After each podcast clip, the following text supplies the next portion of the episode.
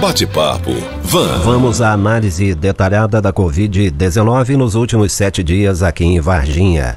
Como acontece toda sexta-feira, está aqui no estúdio comigo Cláudio Miranda, que é o presidente do Conselho Municipal de Saúde.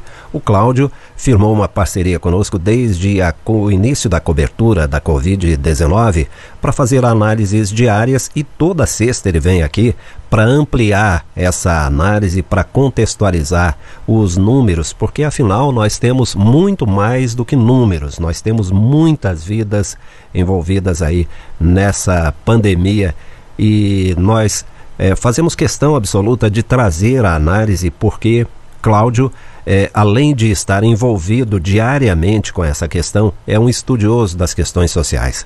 Cláudio, bom dia, seja bem-vindo. Bom dia, Rodolfo, bom dia, ouvintes. Presidente, foram dias difíceis, não é? com uma alta grande nas confirmações e no número de mortes aqui em Varginha. Nós estamos com 492 casos confirmados e 17 óbitos. É o platô.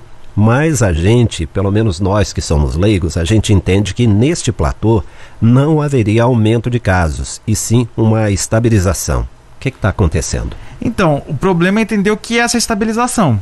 A estabilização seria com casos altos mesmo.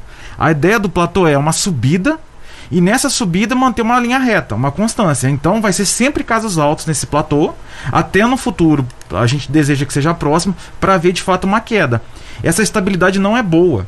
É uma estabilidade com casos altos, é uma, uma, uma estabilidade com alta taxa de transmissão. Então é um risco que as pessoas têm, às vezes, de achar que o platô é uma coisa boa. O platô é ruim, o platô não é bom. O platô é o pico que ficou, entendeu? Uhum. É o pico que permanece. Estabilizou na alta. Exa exatamente, é uma estabilidade na alta. E aí muita gente pensa o seguinte: bom, já que chegou o platô, já que estabilizou, eu vou relaxar. Exatamente, e esse é um risco muito grande. Junta, além disso, a gente junta que ficou muito tempo é, com, com, fechados, né? Então, isso, isso ajuda a ter uma fadiga, uma fadiga da quarentena, esse é o nome que tem se dado nos estudos, né? Que é esse cansaço que a gente tem de ficar fechado.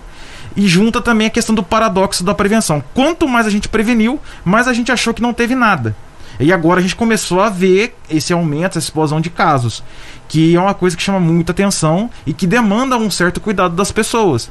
Então, esse é um momento que a gente está num, num momento muito perigoso. E que a gente pode fazer com isso é evitar ao máximo os comportamentos de risco. Certo, a média diária de confirmações cresceu, né? Uhum. Nesta semana foram 10,71 casos confirmados por dia, 10,71. Na semana passada eram 9 por dia. É mais um indicativo de subida, inclusive com três mortes nesse período. Exatamente. Eu acho que o, o mais problemático é a questão das mortes, porque nós conseguimos é, como a gente fechou muito cedo e a gente conseguiu se precaver, é um mérito da cidade ter feito isso. Foi uma, foi uma coisa que foi um consenso de todos na necessidade de edificar um hospital de campanha, de, de, de arranjar equipamentos, de adquirir os insumos, que é um mérito nosso também na, na, em relação como Varginha. Mas as pessoas têm que lembrar que só o hospital não, por si não, não, não, salva, não, não garante nada. É muito melhor você ter assistência do que não ter, isso é indiscutível. A gente se preparou para isso, para dar assistência para as pessoas. Só que, mesmo com assistência, as pessoas podem falecer. E esse é um risco, é uma coisa que a gente está vendo. Essas pessoas não estão morrendo por desassistência. Estão morrendo por complicações decorrentes da Covid. As pessoas estão morrendo por causa da Covid. E esse adoecimento é um risco real e que pode afetar não só pessoas idosas, como pode afetar qualquer, como pode afetar qualquer outra pessoa. Qualquer uhum. outra pessoa está sujeita tanto a adoecer quanto a morrer. Inclusive, eu volto a ressaltar: pessoas jovens também têm consequências pós-Covid. Há casos, há relatos em vários países, ressalto novamente os Estados Unidos e a Irlanda, que fizeram estudos que apontam que as pessoas tiveram fadiga muscular, cansaço, dores, além, claro, da, da, das complicações naturais de pessoas que passam por intubação, em casos mais graves, né? Que, por exemplo, inflamações, problemas de ordem pulmonar, que é uma coisa. Intubação não é uma coisa boa. Não, é. não, não queira ser entubado. Uhum. Hoje pela manhã eu vi uma matéria na CNN Brasil falando da síndrome infantil infecciosa que é agravada pelo, pelo novo coronavírus. E é um negócio impressionante porque afeta todo o sistema, todos os sistemas uh, da criança, não é? Coração, cérebro, uh, os, o, os músculos. Sim, sim. É, no começo da pandemia, principalmente quando ela chegou na Itália, começou-se a verificar essas inflamações, esses problemas de saúde que estavam surgindo nas crianças. É, no primeiro momento, se, se, se, considerou que poderia ser a síndrome de Kawasaki, que é uma doença específica. Exatamente, é. E depois se começou a constatar que poderia ser uma, uma síndrome específica decorrente exclusivamente da Covid. Então hoje tem uma, ainda tem essa discussão se é a Kawasaki ou se é uma doença específica da Covid, mas indiscutivelmente é uma consequência do vírus. Ela pode afetar crianças, crianças novas, crianças de colo, com, com, com esses riscos de agravamento. E o sofrimento severos, é enorme, né? Muito grande, porque é um processo inflamatório no corpo todo. Sim. Então é um processo de dor constante numa criança pequena. E a gente sabe que crianças tendem a sentir mais dor. Então por isso que é importante, inclusive, a prevenção em crianças. As crianças também precisam usar máscara. Inclusive, o especialista dizia o seguinte: é uma denominação, é, o, os, a mídia principalmente tem chamado de nova síndrome infecciosa infantil. Mas ela não é nova, não é? Tanto que existe essa, essa dúvida aí se é Kawasaki ou não. Exatamente. Porém, essa que aparece agora, ela é muito mais agravada pelo novo coronavírus. Sim. Por isso que precisa de cuidado é, com a Indiscutivelmente. Isso só está correndo por causa do Covid. Uhum. Como a gente tem, tá lidado com, eh, está é, lidando com uma doença nova, a gente está verificando o que acontece com ela ainda. No primeiro momento, há 7, 8 meses atrás, a gente achou que a Covid era exclusivamente uma doença pulmonar. Depois a gente começou a verificar que ela é uma doença que também poderia afetar o sistema circulatório e o cardiovascular. Agora a gente também está conseguindo verificar que ela afeta a questão uh, da musculatura depois, depois que o vírus passa no corpo da pessoa.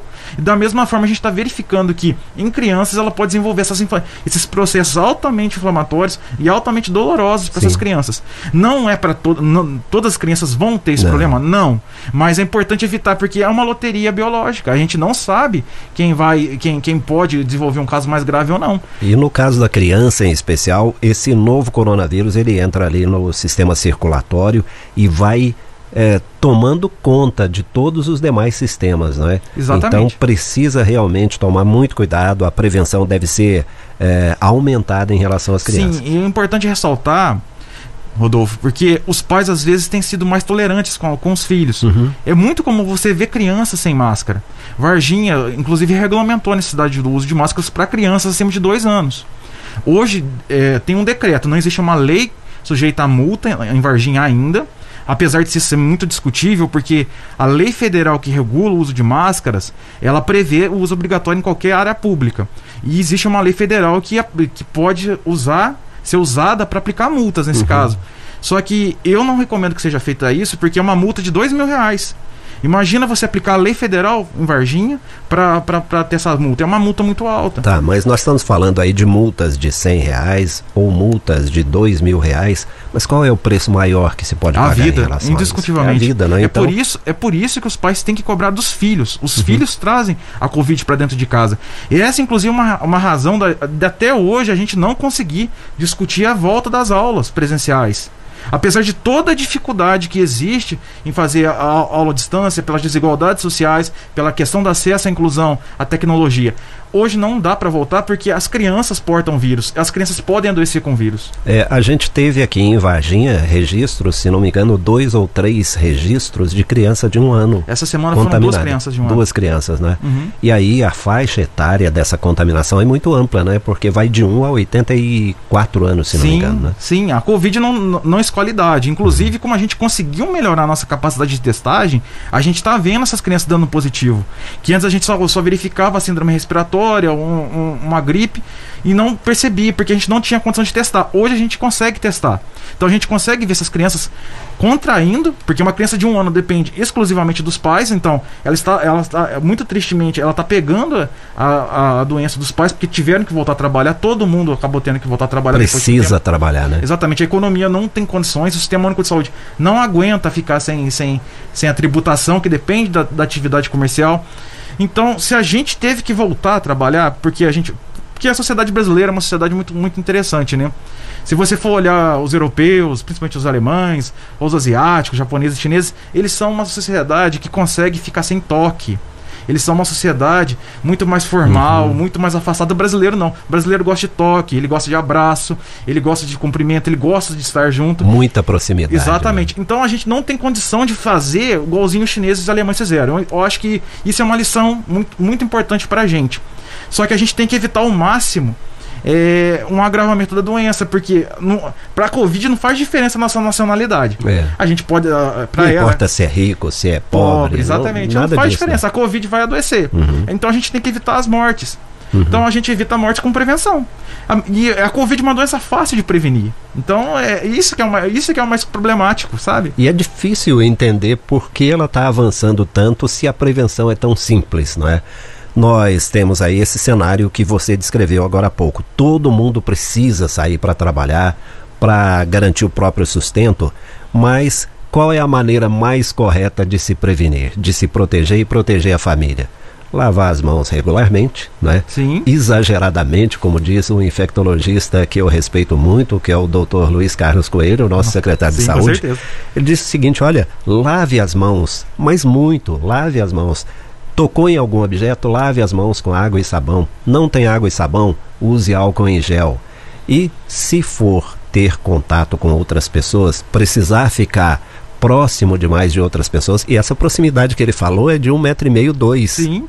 Num, olha, Exatamente. mais perto do que isso é impossível, não tem jeito, né? Sim. Nesse momento, a distância segura é de um metro e meio a dois. Né? Exatamente. Né? E não tem nada a ver com, ah, fulano não gosta de proximidade, ele é muito assim. Não, é uma questão de proteção. Exatamente, é um ato de amor. Exatamente. A, a, bem da verdade. Eu acho que é importante pensar isso porque a gente tem que trabalhar um novo normal. Uhum. O normal que a gente tinha não existe mais.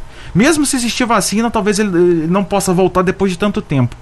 Então a gente tem que sempre pensar em medidas de prevenção uso, o uso da máscara constantemente, máscaras limpas, é, a questão da lavagem de mãos que você colocou, outras coisas importantes que tem que ser, ser, serem pontuadas, lo, locais ventilados. Ventilados. Prefiram sempre locais ventilados. Se você tiver que sair, locais ventilados. A tendência no futuro também são as luzes, germi, é, luzes germicidas. Uhum. São luzes que, que não podem ficar, o ser humano não pode ficar muito tempo exposto, mas vai ser uma tendência em, em ambientes públicos, bares, é, academias. Então é, a gente está reconstruindo construindo o, o, nosso meio, o nosso meio de, de viver. E é essencial que a gente tome cuidado e também estabeleça relações de confiança. A gente tem que evitar ter, cruzar o maior número de pessoas diferentes possível. Uhum. Então você tem que estabelecer quem são as pessoas que você realmente, necessariamente tem que conviver. Se são, são seus colegas de trabalho, porque às vezes você não tem como opcionar, tá. Eu preciso ficar andando, zanzando por aí? Não. Então, só os colegas de trabalho. Preciso sair? Tem um grupo de amigos? Você não vai ter. Quem ama demais não ama ninguém. Então, não adianta você ficar com 7, 8, 10, 15 pessoas que isso, acabou. Fazer isso é pedir para adoecer. Sim. Essa semana, o nosso secretário de saúde também fez um alerta que eu quero repetir, reforçar e que você comente. Ele falou para as pessoas que são obrigadas a sair para trabalhar tomarem muito cuidado com os refeitórios das empresas, porque ali ocorre o quê? A pessoa naturalmente tem que tirar a máscara para se alimentar e tal, e acaba conversando e o vírus fica espalhado por ali. Né? Então, que tenha muito cuidado em ambientes como esse. Sim, principalmente. Se você for verificar, a gente mudou a organização dos restaurantes, dos restaurantes em geral, inclusive por causa disso. Ambientes fechados, onde as pessoas se alimentam, tendem a ser, é, tendem a ser ambientes fortes para contaminação, porque o ar às vezes não circula, as pessoas estão, estão com a cara limpa, né, assim, estão, estão sem a máscara, isso facilita a transmissão da Covid pelo ar. E querendo ou não, os, os principais locais de surto que você identificou, tanto na China quanto na Coreia, principalmente eu, eu, gosto de pegar o caso coreano, que é um país que controla muito bem a Covid, os surtos normalmente começam em, em áreas de alimentação. Então a gente tem que tomar um certo cuidado. Da mesma forma que a gente mudou a forma, a, os nossos meios de organização de restaurantes, os refeitórios também precisam se organizar. Evitar o uso de talheres comuns, é, evitar que muitas pessoas manuseiem os utensílios, uhum. evitar o máximo possível que exista esse tipo de contato, porque as superfícies metálicas, por exemplo, de talheres, tendem a, a, a, a sustentar o vírus vivo por mais tempo. Então, é, é, é a nova, é, a, é, o novo normal. Tem... Outra recomendação interessante que eu vi, eu vi essa semana, e eu acho que a gente deve repetir coisas boas, uhum. a pessoa tem que sair para trabalhar, né? Ela usa o refeitório da empresa, mas ela pode levar de casa os próprios talheres.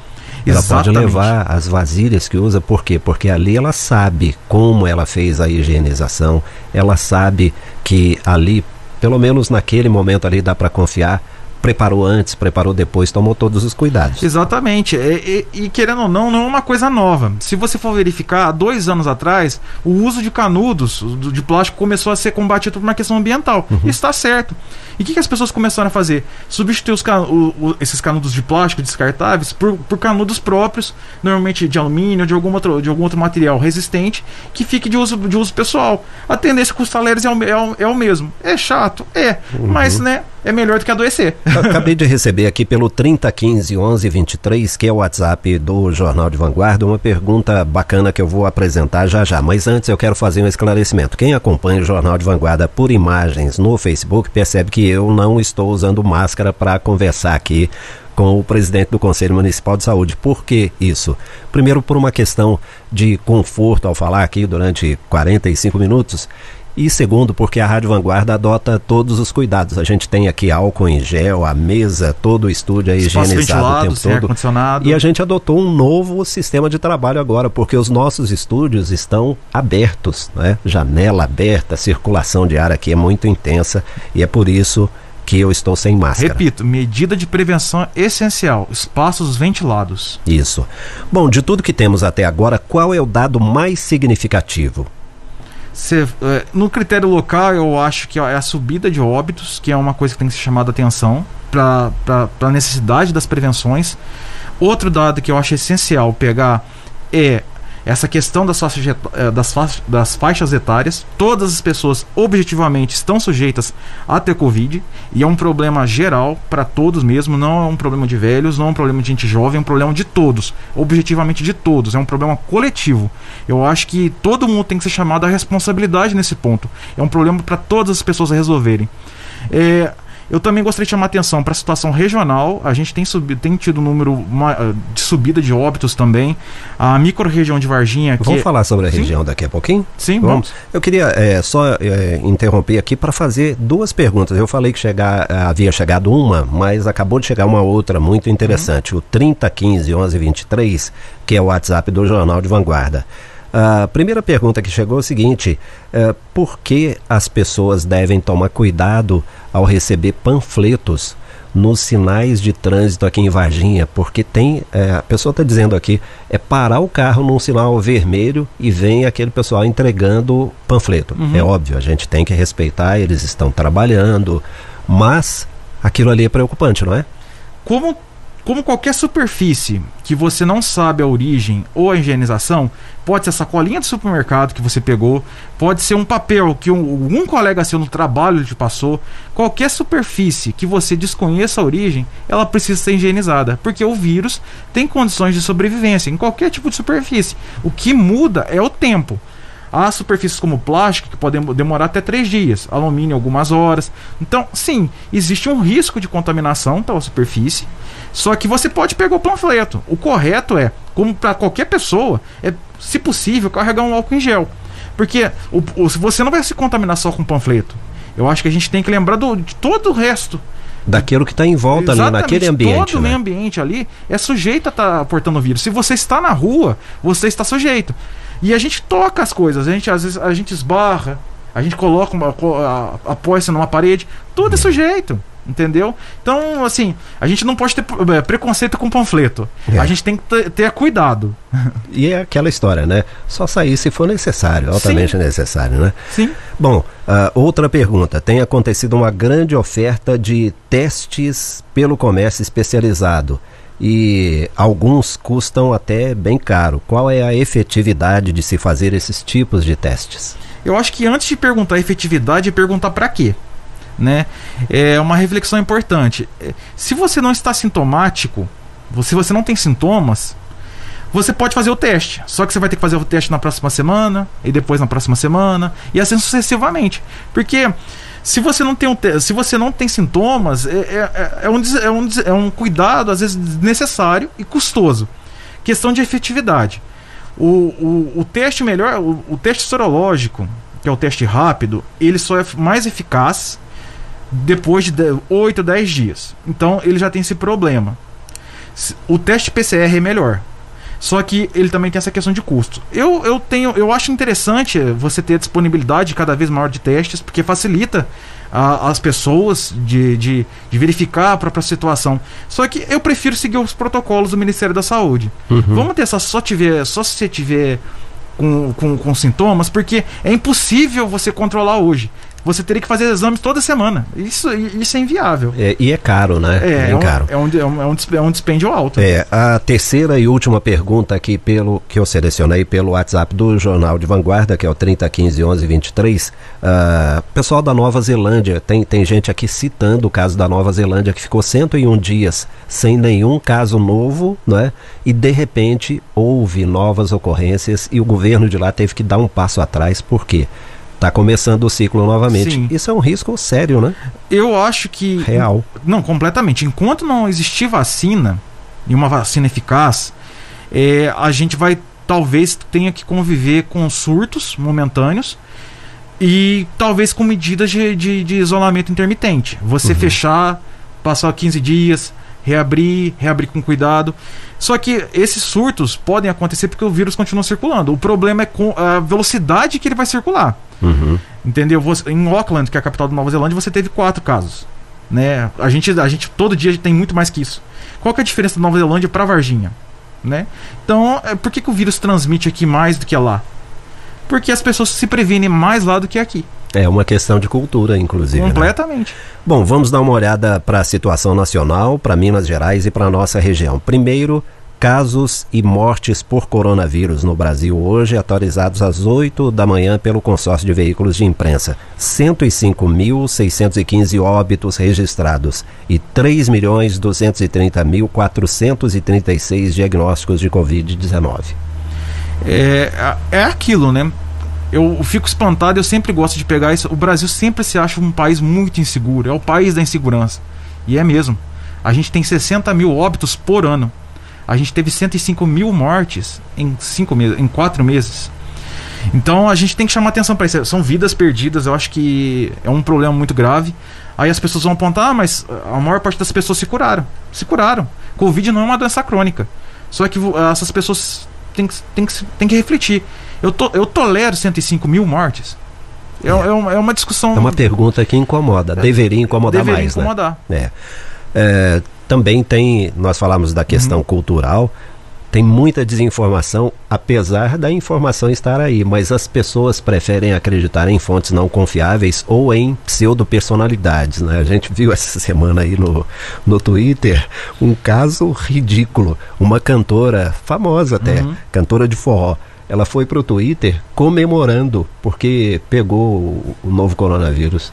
Não, é, é, é, é assim, tem pessoas que, é, que acham que a imunidade já é garantida depois que pega o, depois que pega o Covid. Não há um único estudo que você possa citar que, é garanti que vale dar garantias da imunidade depois que você pega o Covid. Aliás, essa aí sofreu um processo de cancelamento Não, é muito forte. vasto, né? Que a rede social hoje ela, ela espera para é né? derrubar as pessoas.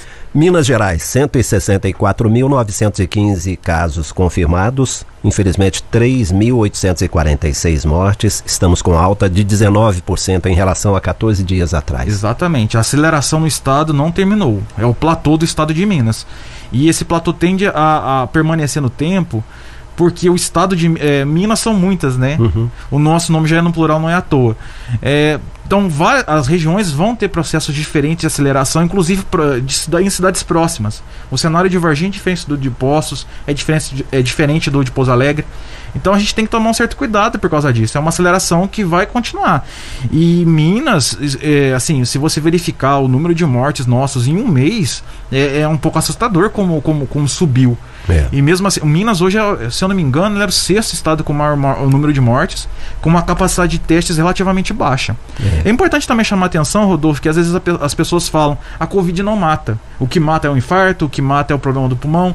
Mas é aquilo, a pessoa foi hospitalizada por quê? É, e o novo coronavírus agrava o que já estava lá complicado. Exatamente. Às vezes a pessoa está estável, ela está bem, Vem, o, vem a Covid e derruba a pessoa. Uhum. E adoece a pessoa. Às vezes a pessoa tá- tá- tem uma vida relativamente confortável e ela vem a morrer por causa desse agravamento do Covid. Presidente, eu te interrompi agora há pouco quando você iria falar dos dados de Varginha da nossa região. Por favor. É, a microrregião de Varginha, que é a área em volta da cidade de Varginha, que tem 55 cidades, né, uma área pequena, hoje conta, com os dados de ontem, 83 óbitos. 200 2.652 casos confirmados. Hoje, casos recuperados, é bom lembrar, 2.082. É, as eu repito, a maior parte das pessoas vai se curar. Mas a gente está disposto a perder mais vidas sem necessidade? Pagar o preço. Pagar né? o preço. É, Pagar. Porque quando é no outro que a gente não conhece, a gente não sente. E quando é com a gente? É. Quem que vai uma determinar? pessoa que a gente ama muito, né? Nossa. Imagina, pai, filho. Exatamente. filha. Varginha mesmo teve uma. A, a cidade baqueou com a perda do nosso querido amigo Carlos Costa, Uhum. radialista e também um vereador. É uma pessoa famosa, uma pessoa conhecida. As pessoas sentiram. É. A gente não quer viver isso perto. E, Rodolfo, na nossa macro-região, que são 155 municípios, o sul de Minas praticamente como um todo, a gente já conta com 306 óbitos. É uma média muito alta se você for fa- fazer esse recorte, sabe? Então, assim, o cuidado é essencial. O cansaço é permanente, é existente. A gente não pode negar que as pessoas estão cansadas.